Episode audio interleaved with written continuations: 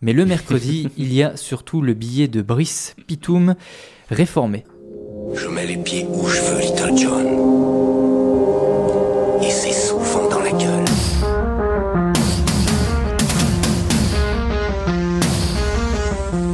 Tu feras attention à toi, mais tous les mercredis matins, il y a un type un peu louche qui t'espionne dans le studio.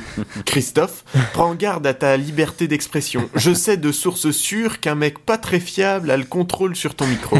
Auditeur, qui toi aussi ne comprend plus rien quand tu te réveilles dans un monde où des journalistes surveillent d'autres journalistes dans une partouze à la gloire de l'onanisme médiatique enfin assumé, mon cœur.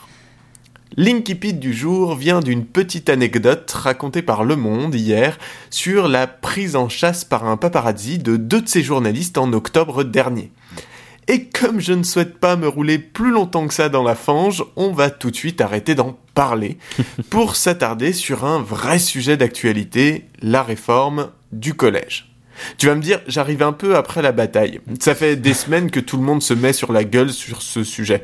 Et c'est pas faux mais je voulais vraiment prendre le temps de comprendre ce qui pouvait déchirer comme ça l'opinion publique. Je veux dire, je voulais pas m'arrêter au lieu commun qui consisterait à dire que français plus réforme égale grève ou que prof plus réforme égale euh, manif. Sauf que j'avais oublié que l'opinion publique c'était un peu le caniveau de la pensée, hein, là où les étudiants de bourré pissent entre deux voitures le jeudi soir, où les puceaux vomissent du vin au sirop bu directement au pichet, là où les pignoufs apathiques vident nonchalamment leur poche de toutes les merdes qu'elles renferment, à la recherche d'une piécette de 2 euros pour se payer un Kinder Bueno comme Tsonga, parce que c'est Roland Garros. La réforme du collège, qu'est-ce que c'est? Déjà, c'est une réforme, sans déconner, soit, selon le Larousse, un changement de caractère profond, radical, apporté à quelque chose, en particulier à une institution, et visant à améliorer son fonctionnement. Et comme exemple, il donne réforme de l'enseignement. Je l'ai pas inventé. Ce n'est pas très étonnant, ceci dit, vu que le collège, des changements à caractère profond et radical, il s'en mange dans les dents tous les 4 ans depuis 1975 et la création du collège unique. C'est-à-dire que depuis 40 ans, les gosses qui rentrent en sixième n'ont pas le même collège que ceux qui sortent de troisième. Si j'étais mauvaise langue, je dirais que c'est un bel exemple de stabilité républicaine, mais tu me connais, c'est pas du tout mon genre. Du coup, je me demandais quel terrible bouleversement nous réservait la réforme de Najat. Hein. Alors, je me suis armé des textes et de popcorn et j'ai été hyper déçu. Non, y a rien. Podzop, c'est de la merde. Je croyais qu'on voulait préparer les gosses au monde d'aujourd'hui, qu'on leur apprendrait la fiscalité suisse, le trading sur internet, le détournement de fonds publics ou comment draguer des célébrités avec un scooter, enfin des des trucs qui permettent d'accéder à des postes à responsabilité quoi.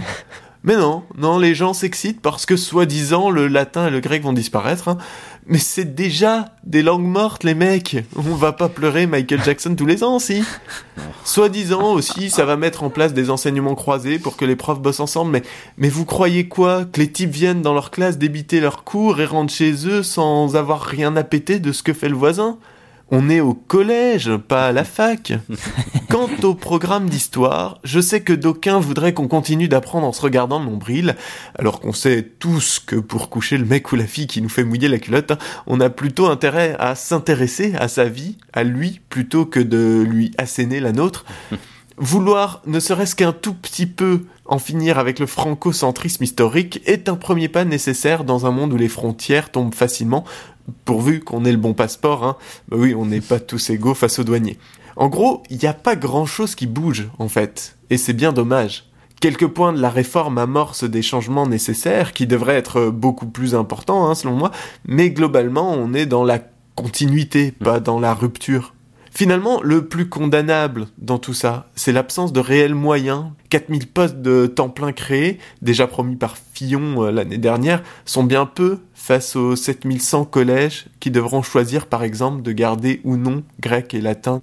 Bref, le collège restera sans doute encore et avant tout le lieu de l'apprentissage de la vie, des bagarres, des humiliations, des premiers baisers furtifs dans les coins à l'abri des pions, des premières clopes, des amitiés qui naissent et meurent, des pornos qu'on s'échange et qu'on mate, des crises de jalousie, des larcins, des voix qui muent et des seins qui poussent, de l'autorité qu'on défie, de la première fois qu'elle m'a tenu la main, des gosses qui veulent grandir trop vite et parfois s'échappent au risque que l'avenir les réforme de demain. Je mets les pieds où je veux, Little John.